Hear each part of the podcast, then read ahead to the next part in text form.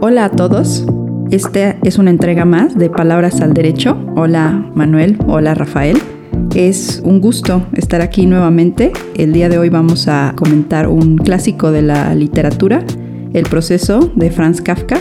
Pero antes de dar inicio a esta discusión, quisiera eh, recordarles a todos nuestros oyentes que nos pueden seguir en Spotify, pueden activar la campana de notificaciones, de manera que cada vez que tengamos un nuevo episodio, ustedes que tan amablemente nos siguen, sean los primeros en enterarse.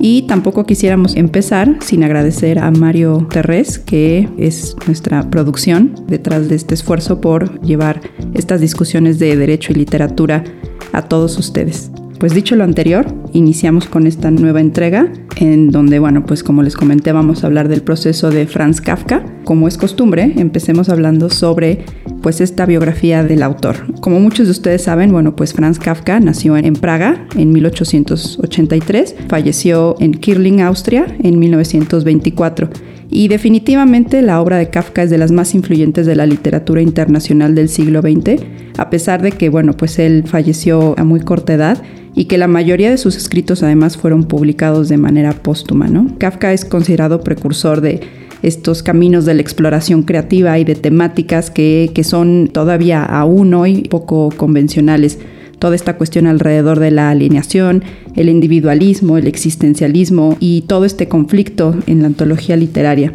La obra del proceso es, a grandes rasgos, la historia judicial de Joseph K., de una instrucción penal secreta seguida en su contra por una acusación, hechos y causas que son totalmente desconocidos, tanto para el propio Joseph K. como para los lectores, y que está seguida pues ante unos jueces y unos tribunales totalmente misteriosos. Vemos cuáles son estos efectos personales, laborales, familiares y amorosos en el protagonista a lo largo del año que dura pues la integración de esta causa misteriosa y el cumplimiento de esta sentencia. El proceso pues en realidad comienza como una molestia insignificante, paulatinamente se convierte en la vida eterna del protagonista y bueno pues desenlaza incluso en, en su propia muerte, ¿no? Entonces pues estamos hablando de algo que, ya desde el título trae eh, un montón de carga jurídica. Pero bueno, pues Manuel, Rafael, ¿cuáles son sus opiniones alrededor de esta obra para comenzar nuestro debate? Bueno, pues sí, Pati, tienes toda la razón, ¿no? Hay, hay eh, una carga metafórica que desde sus primeros lectores, pocos por cierto, eh, hasta el final de su vida, en cuando su gran amigo Max Brod determina publicar la obra, en lo que Milan Kundera ha llamado la traición del testamento, porque Kafka había dejado muy claro eh, eh, que quería que su obra fuera echada al fuego, pero bueno, afortunadamente no lo hizo Brod y nos legó pues, esta obra llena, llena de insinuaciones y de descripciones muy puntuales que van mucho más allá de lo metafórico. Se ha dicho que eh, el proceso pues habla de un juicio que es eh, eh, un procesamiento de una causa sin ley, sin justicia, sin derecho. Y bueno, la verdad es que Kafka, genialmente, él mismo era abogado, había pasado prácticamente toda su vida profesional sentado en la silla de una aseguradora, odiando su destino de abogado pequeño burgués, era hijo de un comerciante acomodado en Praga, eh, bueno, Kafka está describiendo un proceso eh, que se apegaba mucho a eh, las formas más nauseabundas de lo antijurídico, si me lo permiten ustedes. Es decir, a un proceso que como todo el derecho burocratizado, y esto es lo genial que también destaca Kundera, sin metáforas teológicas como las que quiso ver Brod, eh, sin tampoco irse del lado del existencialismo como hicieron sus grandes lectores en los 60, eh, eh, Kundera supo rescatar, después de haber vivido bajo el yugo comunista y de saber lo que fue la primavera de Praga y la forma tan brutalmente reprimida, tan, brutalmente reprimida por las tropas incluso soviéticas, eh, Kundera hace una interpretación muy interesante, que es la de decir, no, pues Kafka está haciendo prácticamente esta este viejo chiste de los mexicanos y de lo mexicano, ¿no? Un escritor costumbrista. Es decir, está describiendo puntualmente lo que es el derecho en su fase burocrática o burocratizada, lo que es el derecho cuando depende exclusivamente de las formas legales, lo que es el derecho cuando se desprende de cualquier consideración mínimamente justiciera o de un debido procesamiento en sentido material y se hace cargo nada más de cumplir con lo estrictamente legalizado. Eh, no sé cómo lo veas, eh, mi querido Héctor Manuel. En el castillo es quizá todavía más visible esta, esta descripción, casi les diría yo naturalista, ¿no? El agrimensor K, que es un alter ego, como Joseph K. de, de Franz Kafka, el agrimensor K llega a un castillo por un error, eh, no hay nada que medir, ya no hay tierras que repartir, no se necesita un agrimensor. Y en este castillo encuentra todo porque le permiten permanecer ahí, encuentra todo lo que requiere para vivir menos un sentido de la vida. Es decir, eh, incluso llega a experimentar el amor, pero no el sentido ni eh, la posibilidad de el sentimiento trágico de la existencia que diría un amuno. Nada, solamente pues hacerse cargo del error burocrático, ya estás aquí y a ver qué puedes hacer. Con el Estado, suponiendo que el castillo sea el Estado, eh, viendo absolutamente todo, incluso las fases de mayor intimidad, eh, contemplándolas como si estuviéramos en un anticipo del 1984 de Orwell. Bueno, ¿es un escritor metafórico o no? Eh, son procesos que se viven en Occidente desde por lo menos el fenómeno de la codificación, mi querido Manuel, o no. ¿Tú qué opinas? Está interesante la, la pregunta que formulas. Y aquí creo que yo apelaría más a tu a tu amplia y conocida vena de historiador del derecho, porque desde luego que una primera lectura de, del proceso nos permite advertir rasgos profundamente inquisitivos, ¿no? E incluso en la connotación histórica de Inquisición, no se conoce al acusador, no se conoce la acusación, eh, el tribunal es pues impenetrable, es totalmente ajeno al, eh, pues al, acusado. No conoce cuáles son sus acusadores, digamos que lo que eventualmente en el nuevo sistema se dejaría atrás del careo procesal y el constitucional, pues ya hubieran sido un gran avance. Yo hubiera querido Joseph K. carearse con los acusadores.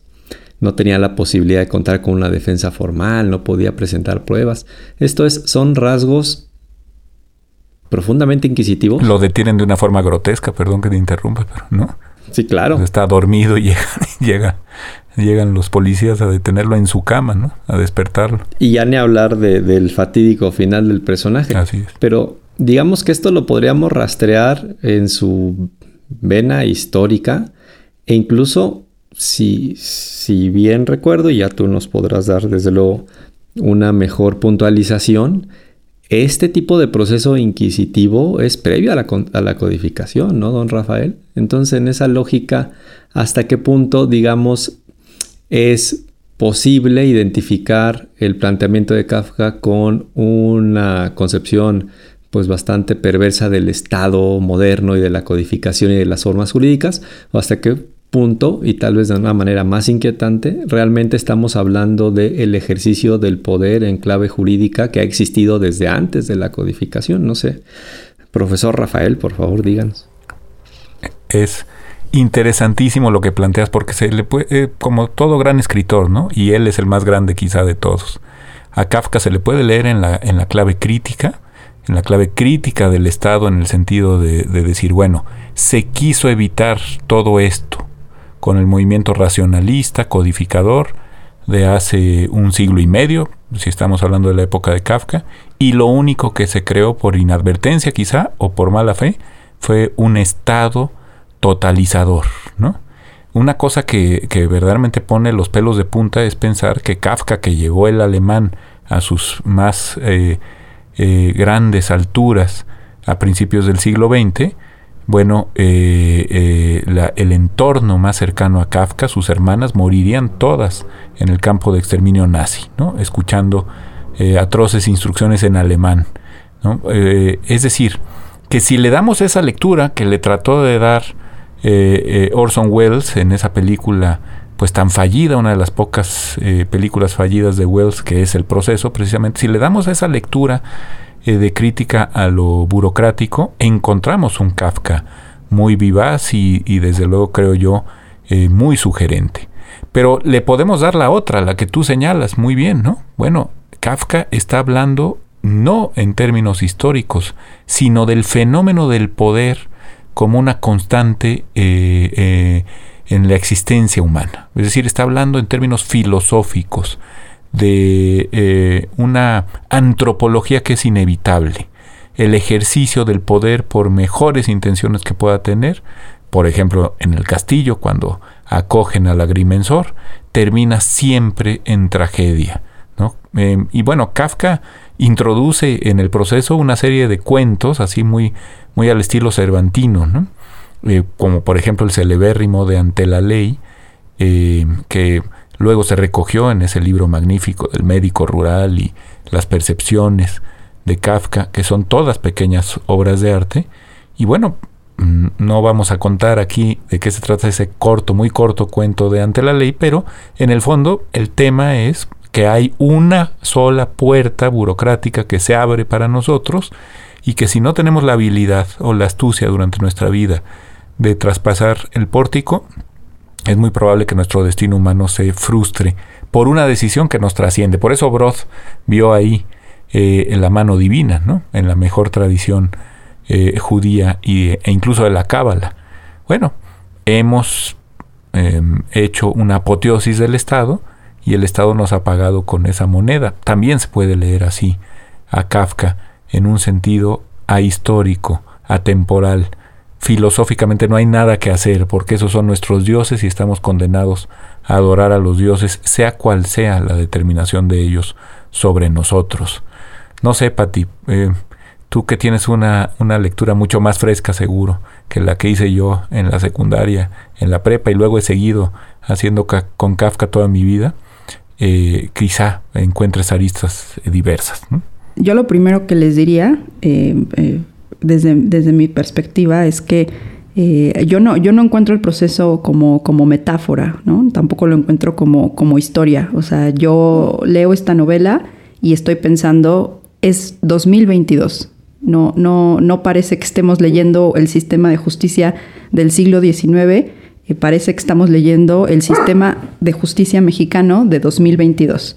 Y, y, la verdad es que eh, yo no creo que alguien que no hubiera podido ser eh, un abogado, pero además un abogado de estos que, de tanto en tanto este, eh, em, pateamos, pateamos el pesebre, eh, hubiera podido escribir esta, esta obra, ¿no? Porque porque solo alguien que, ha estado metido en estos laberintos de la burocracia, del, derecho totalmente desproveído de, justicia y, totalmente lleno de, burocracia, podría, podría haber escrito esto, ¿no?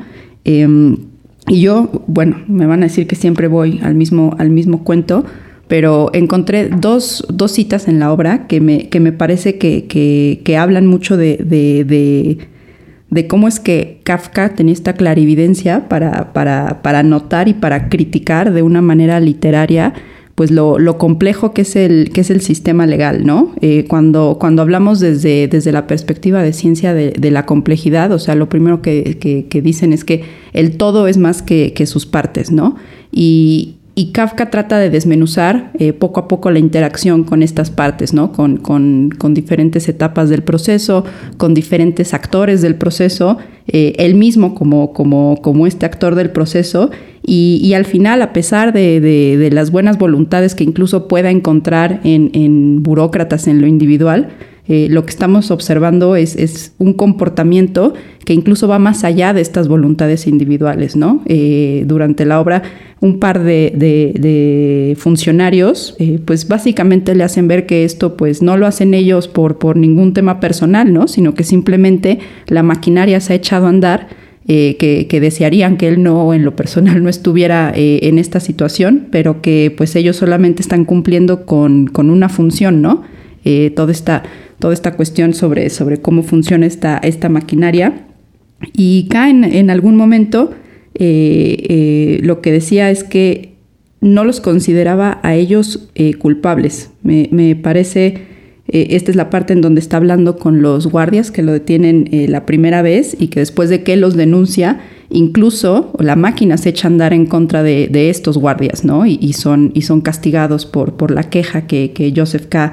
interpone ante ellos en esta comparecencia casi, este, pues, pues cómica, ¿no? Parece hasta como de circo, ¿no? En esta única comparecencia que tiene, que tiene este Joseph Kai, que jura que eso lo va a sacar de, de, todos sus aprietos, ¿no?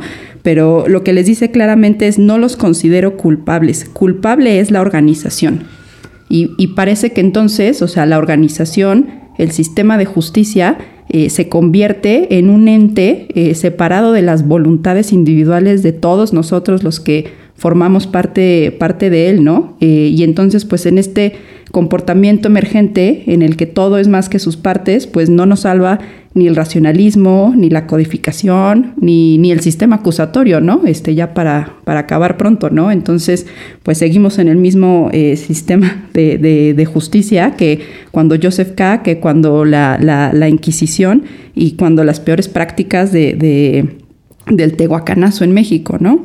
Eh, y hay después hay no, una... Pues pensemos simplemente en la prisión preventiva oficiosa, ¿no? Claro, que esa es una cosa que, que, que yo lo leía y, y, y, me, daba, me daba risa y pena pensar que ni a Kafka se le había ocurrido una aberración jurídica tan grande como la prisión preventiva oficiosa, porque hasta el propio Joseph K pudo seguir su proceso en, en, en, libertad, aunque nunca sabemos de qué va, de qué va la acusación, quién lo acusa.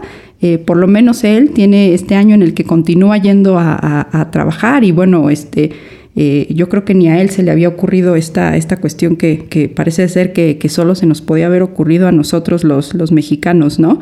Eh, y para cerrar un poco esta, esta reflexión, hay, una, hay una parte donde para mí realmente ahí es, es donde, donde termina, en lo personal para mí es donde termina la novela y, y mi, y mi lectura de, de abogada con, con, con, ínfulas de reformadora, eh, donde justamente eh, cuando está hablando con el abogado, el abogado le suelta un, un rollo ininteligible, ¿no? Y, y, son páginas y páginas de, de, de, toda una explicación que le da el abogado en donde va y viene, donde no le dice nada claro, eh, donde no se entiende hacia dónde quiere ir, pero, eh, pero lo que dice es que, que los abogados en ningún momento eh, pretenden introducir mejoras en el sistema judicial o intentan eh, interponerse, mientras que casi todos los acusados, sin importar qué, qué tan, qué tan este, simples sean ellos, tratan de pensar en propuestas para mejorar el proceso desde que entran por primera vez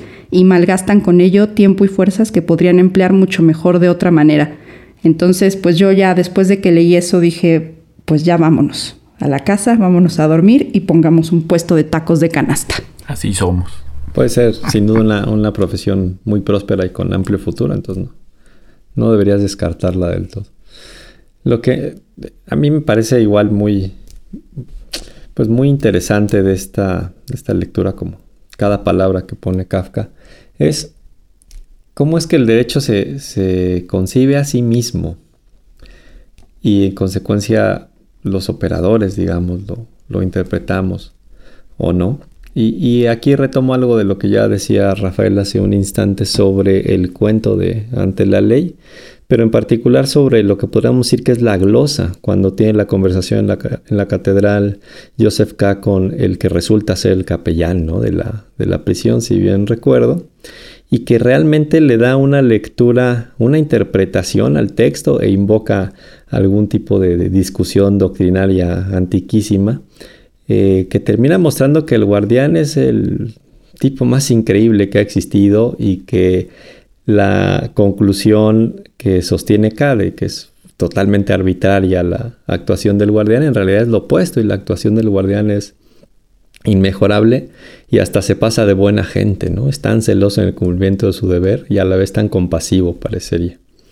Entonces esta, esta labor de, de glosa, de autoridad, de, de, comentario, que es una de las, eh, unas una de las formas de, del control del discurso, ¿no? En, en ese célebre ensayo de, de, Foucault del orden del discurso.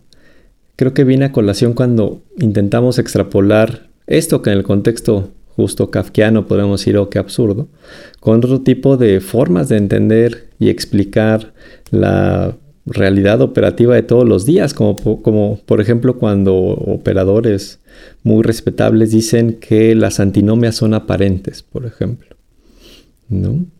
que el sistema jurídico es hermético, eh, y así podríamos seguir.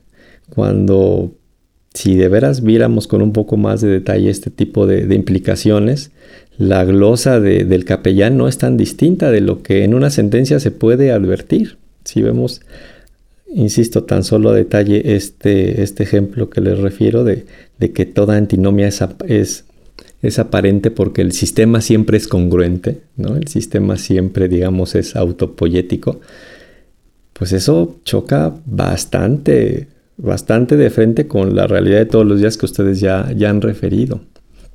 No es igualmente eh, menor o no es igualmente extravagante la escena de las escobas cuando estos dos este, eh, desgraciados personajes son castigados por la denuncia de Joseph K., que, puede parecer así extravagante, no lo es menos a las circunstancias que uno puede advertir en las prisiones en este país, ¿no?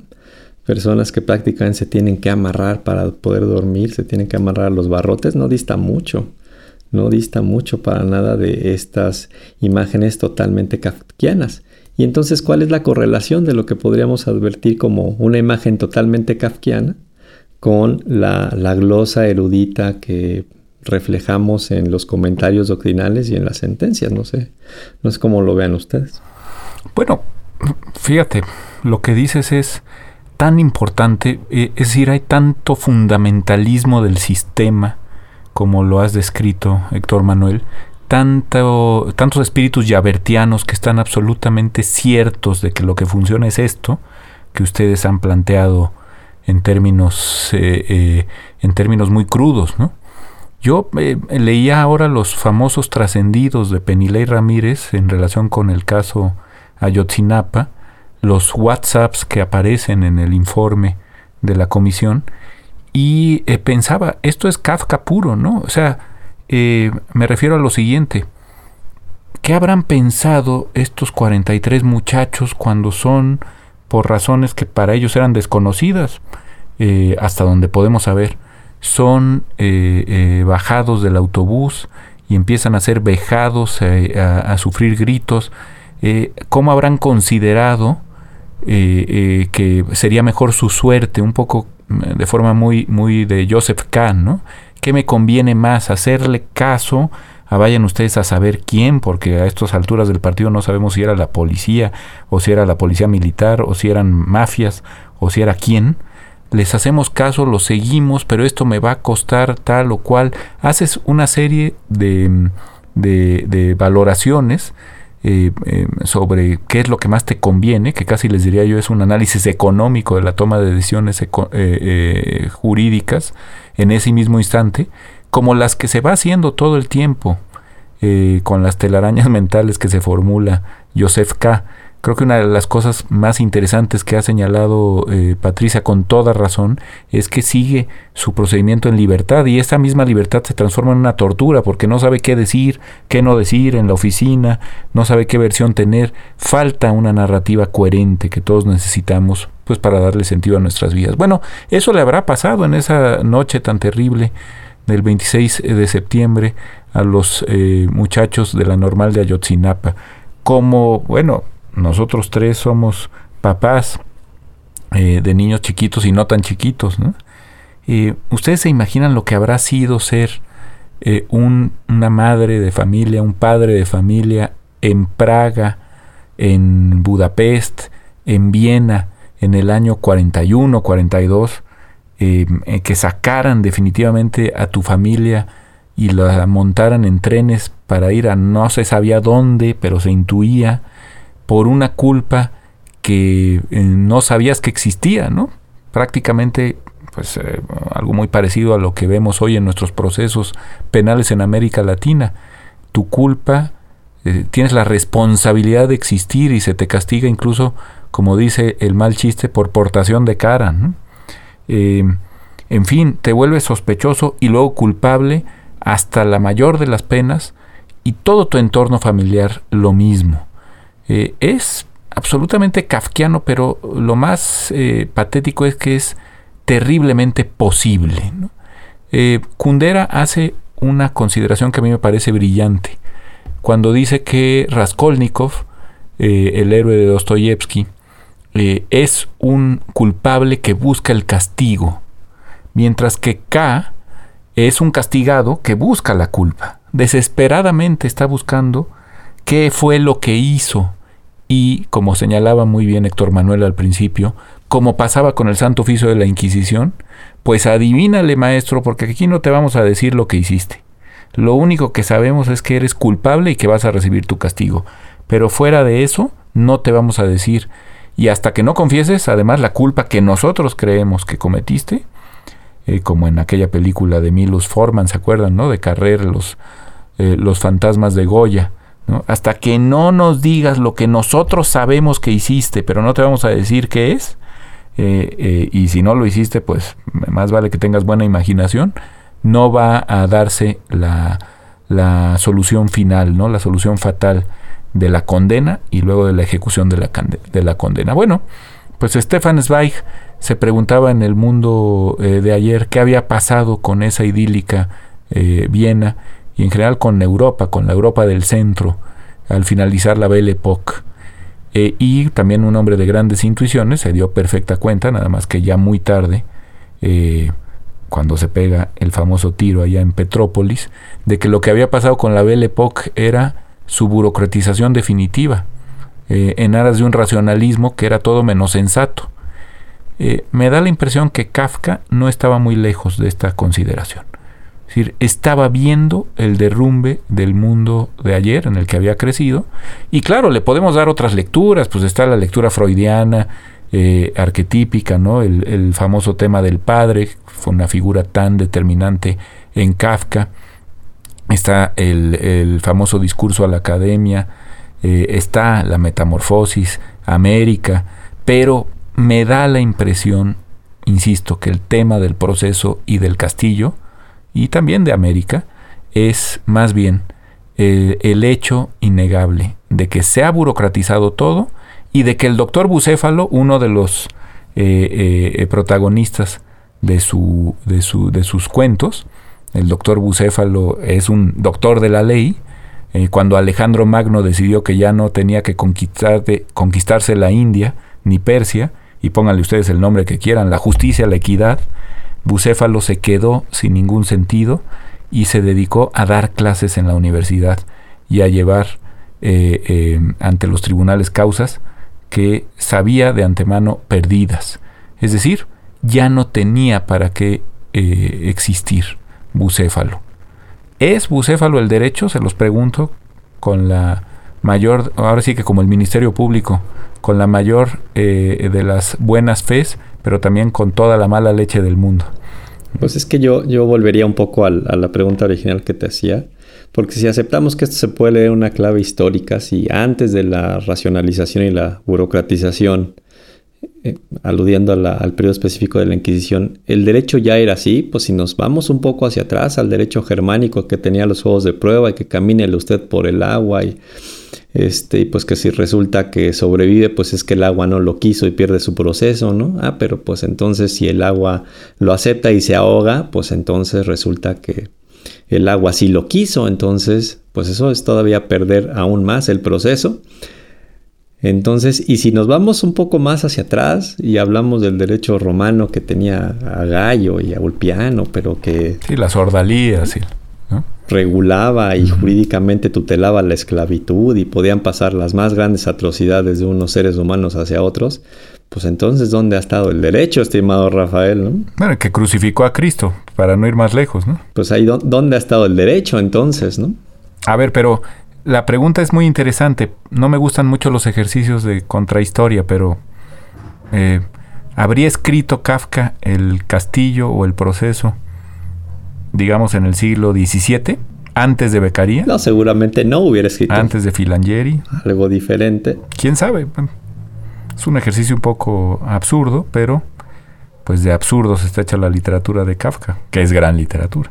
Pero digamos, atendiendo a la, al significado y no solo al significante, que acá podría ser el significante burocracia, como también lo podría ser inquisición, y nos preguntamos si entendí bien la pregunta que aludías al derecho en sí mismo, pues entonces lo que hemos hecho del derecho los operadores o las sociedades en particular, pues creo que eh, está en, tela de juicio, ¿no? Digamos que Kafka da cuenta del estado de las cosas en un momento histórico, que es el que vive, y que es extrapolable hacia las relaciones jurídicas de corte estatal, pero parecería que a su vez estas mismas relaciones jurídicas de corte estatal pues tendrían más bien un cohorte con H, ¿no? O sea, es un periodo específico que parece que estaría pues en el, eterno, el eterno retorno de lo idéntico, ¿no? A lo, a lo nietzscheano, parece que cambia el Estado, que, no hay un Estado unitario en la época eh, de la Inquisición y que no hay ni siquiera Estado en la época germánica y que luego hay un imperio antes, pero el derecho pues parece que está abordando una y otra vez sobre el mismo ejercicio de la arbitrariedad, ¿no? Entonces, para decirlo en términos muy vulgares, pues es parece ser que es el mismo circo y los mismos payasos, ¿no? A lo largo de, toda la historia. O sea, a mí me parece que, la, respuesta, pues no, yo no la veo en tela de juicio y, en, este, en este sentido me parece muy contundente, ¿no? Eh, nosotros los abogados eh, somos totalmente autopoyéticos, ¿no? Eh, esta idea, de nuevo a la que quisiera volver de, la novela, cómo es que el propio abogado admite que los mismos abogados no les interesa hacer ningún tipo de reforma en el sistema, eh, justo por, por, toda esta idea de, eh, obviamente yo creo, perder cualquier tipo de, relevancia o de control sobre el mismo, ¿no? O sea, a ver, los procesos legales las leyes eh, son, son instrumentos que están hechos por abogados y para abogados, ¿no? Por eso es que pues nunca puede entrar el campesino a la ley, ¿no? Por eso es que nunca puede entender cómo cruzar esa, esa puerta y además de todo le tiene que agradecer al, al, cancerbero, ¿no? Este, porque pues tampoco hay que ser ingratos, ¿no? Es, es eh, toda esta parábola me, me, me, tenía, la verdad, realmente muy... Mm, Perturbada. Molesta y, confundida porque... Pues sí, porque se están burlando de nosotros, ¿no? Básicamente, ¿no? Y entonces, pues, ¿dónde queda este análisis económico, ¿no? Este, ¿cómo, cómo podemos decir que, que, digamos, los justiciables, si lo quieren ver así, o los ciudadanos, es decir, todos los que no están en este, en este círculo de, del uso de las, de las fórmulas y de, y, de, y de los legalismos, qué tipo de análisis económico pueden hacer si tienen tantas limitaciones de información, de opciones, eh, con muy poco entendimiento de qué es lo, que sucede, eh, todo este sistema eh, rodeado de, corrupción, en donde, bueno, pues este, de frente el abogado le, le, dice a Joseph K. Que, que, lo importante son las relaciones, ¿no? O sea, no importa si él es culpable o inocente, no importa si el abogado es bueno o malo, importa que el abogado conozca a las personas correctas, ¿no? Entonces, sería muy diferente el sistema de justicia del siglo XVI, eh, pues no, no, lo, no lo sé, ¿no? Pero, pero me parece que, o sea, me, deja mucho la duda de si verdaderamente es posible eh, reformar los sistemas de justicia y por qué no ha habido tanto éxito en, en, hacerlos, ¿no? Digo, supongo que en algunos otros lugares sí, en donde pues no se, no se tortura ni se incomunica a los detenidos eh, de manera tan rampante como, como en, jurisdicciones como la nuestra, en donde pues no desaparecen 43 eh, eh, personas de la faz de la Tierra y ocho años después seguimos sin saber qué fue lo que sucedió y por qué, ¿no? Eh, pero pues no sé, este, ¿por qué, ¿por qué no podemos nosotros mismos salir de este, de esta, pues de este ciclo, ¿no? De, autoritarismo y de, y de violencia y de guardar más bien aquí una, una imagen de lo, o sea, del ritual de la ley para entrar más bien a los temas de, verdadera justicia. aquí, yo quisiera seguir la línea un poco de, Rafael y preguntarle al propio Rafael en esta lógica de autopoiesis y de, y de, y de la glosa de del propio sistema, pues algo que está, me parece, en la línea de lo que él refería, y que todos los estudiantes de derecho lo aprendemos en algún punto de la universidad cuando hablamos de el monopolio de la violencia legítima. Y es una frase, digamos, pues, algebraica, ¿no? Nos da mucha paz mental cuando, cuando escuchamos esto, ¿no? De que el Estado ejerce el monopolio de la violencia legítima. Pero si lo pensamos un poquito más a detalle, me parece que está en la misma lógica kafkiana. Es una frase profundamente loca, profundamente extravagante. El controlar la violencia y que eso, haga, eh, y que eso se haga legítimamente. La violencia de veras se puede controlar. No es un ejercicio en sí mismo violentísimo. Pretender que se controla la violencia y que solamente se puede controlar de una manera y que es, digamos, eh, intrínseco este, eh, este, este binomio entre el medio y el fin, que en tanto se controla es bueno y es bueno por, por cómo se, porque se controla. No sé cómo, cómo lo veas tú, Rafael. Sí, bueno, y además viene de un contemporáneo de Kafka, perdón que otra vez salga yo con la historia, y eh, también un coterráneo, ¿no? Es decir, alguien que comparte ese espacio físico tan tremendamente útil para el desarrollo de las ideas y a la vez también para el desenvolvimiento de las atrocidades, que es la Europa central, eh, como es Max Weber. Otro contemporáneo, que eso nos dice mucho, ¿no?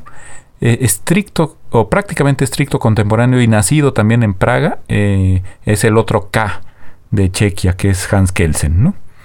y bueno, pues Kelsen con una ingenuidad que no se le puede achacar a Kafka, desde luego, también describió maravillosamente una dogmática jurídica.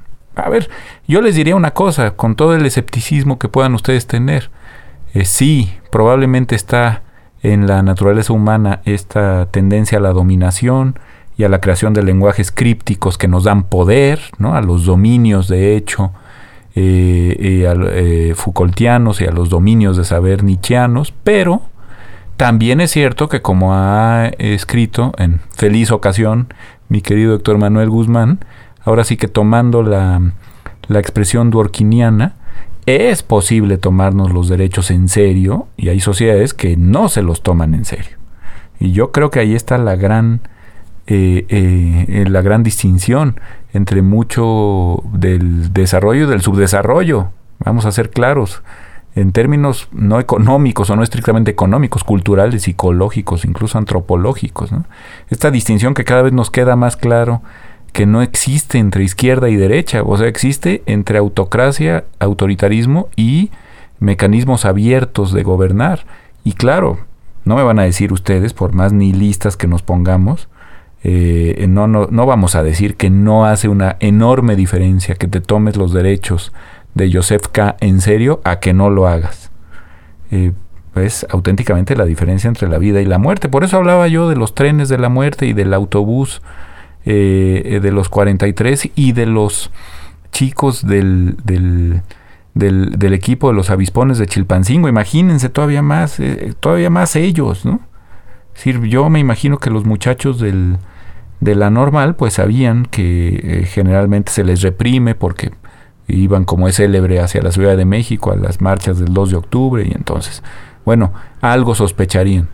Pero los de un equipo de fútbol, es que es imposible pensar en algo más kafkiano, ¿no?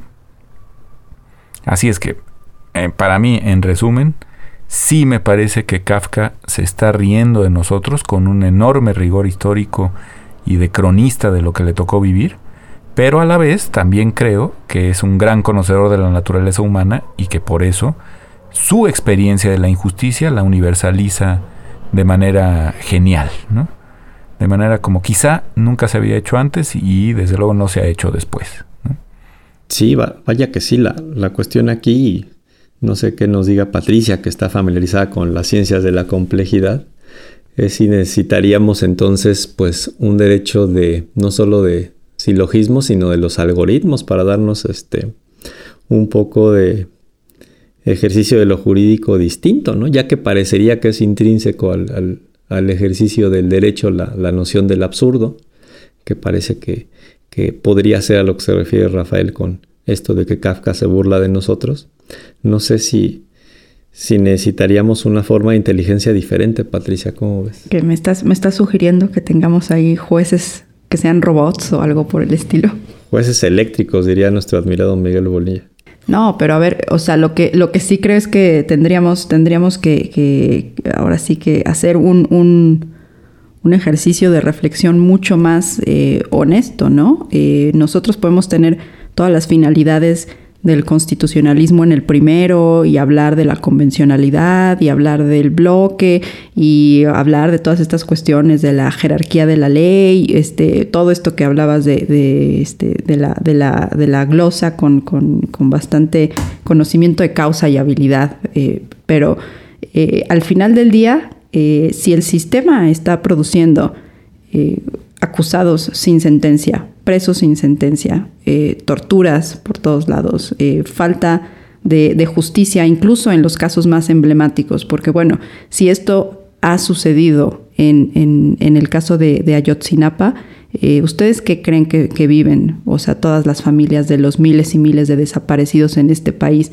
que no tienen eh, la plataforma y la voz que tiene este, este grupo de, de, familiares, ¿no? Este, el infierno es todavía peor porque además es todavía mucho más eh, solitario, ¿no? Entonces, eh, un sistema que está produciendo todo eso, pues no, no, no es un sistema de, justicia, ¿no? Y tendríamos que empezar por ver eh, si realmente producimos más justicia o injusticia como, como sistema legal y de ahí pues empezar a ver verdaderamente pues que, que pues dónde tenemos que, que, apretar ciertas, ciertas tuercas, ¿no? O sea, tampoco estoy diciendo que podamos tener ahora sí que esta teoría del todo en el, en el, en el sistema eh, legal, porque bueno, pues hay, hay ahí como este, muchas cuestiones que pues escapan de lo técnico y que claramente se, se, se, se meten en lo, en lo político y, y, ahí sí yo ya tiro la toalla, pero... Eh, pero pues, pues yo creo que sí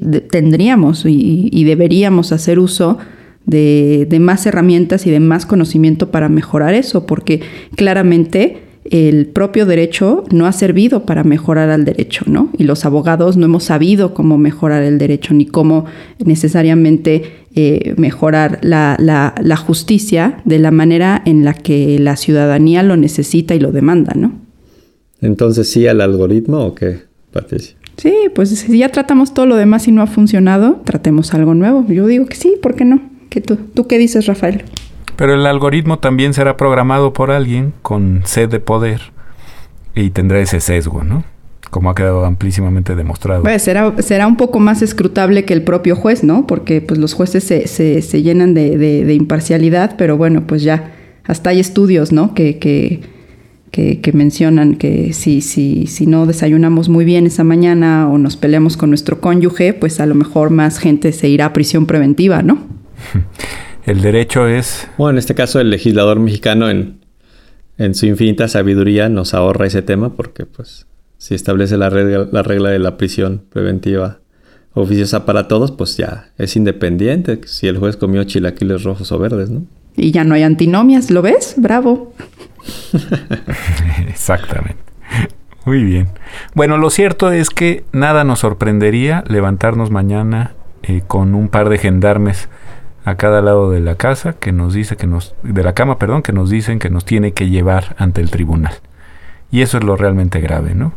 Eh, y quizá no seamos tan drásticos de meter lo penal y sobre todo la pena capital.